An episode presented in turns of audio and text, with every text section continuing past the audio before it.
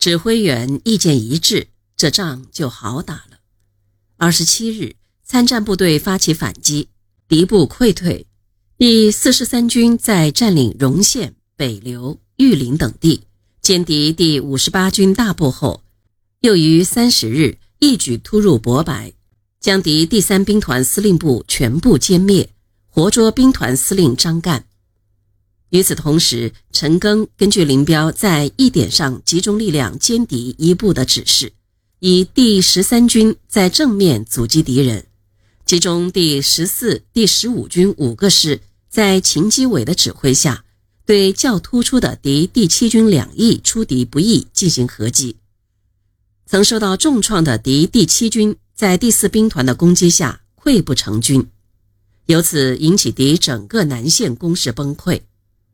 随即，四兵团将敌第七、第四十八、第一二六军合围于博白地区，经一场激战，敌大部就歼，一部溃散。二十九日晚，于汉谋残部乘隙袭占连江，陈赓立即令第十三军军长周希汉夺回连江，第十三军立刻从百里之外奔袭连江，歼敌岳桂边剿匪指挥部玉英旗以下七千余人。整个战役打得痛快淋漓、干净利落。为防止白崇禧残部逃往国内。林彪以第四兵团两个军和四野四个军，于十二月二日由连江、博白等地向青州、南宁之敌实施猛烈追击，于七日将白崇禧的华中军政长官公署、第十、第十一两兵团残部、国防部突击纵队等部围歼于青州、小董须地区。白崇禧乘飞机逃往海南岛。至此，国民党军在大陆的又一个战略集团——白崇禧集团的主力基本被歼，残部向中越边界逃窜。这里又有一个插曲：十二月二日，第四兵团秦基伟第十五军正准备按预定部署全力出荆州以北的时候，林彪来了一道新的命令，要第十五军就地在博白地区剿匪。这次陈赓没有提意见，也没有提建议，而是认真执行了。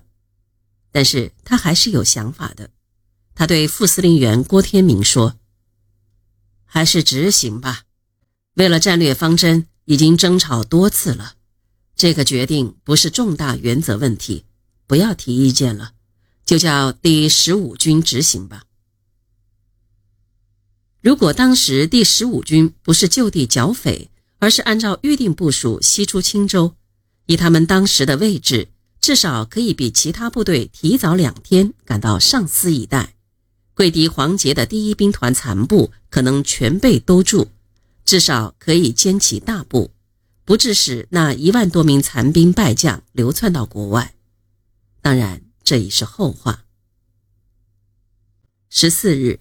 第三十九、第十三和第四十三军先后占领镇南关和爱店，控制了中越边界。广西战役至此结束，歼敌十七万三千人，实现了毛泽东在广西境内歼灭白崇禧集团的作战计划。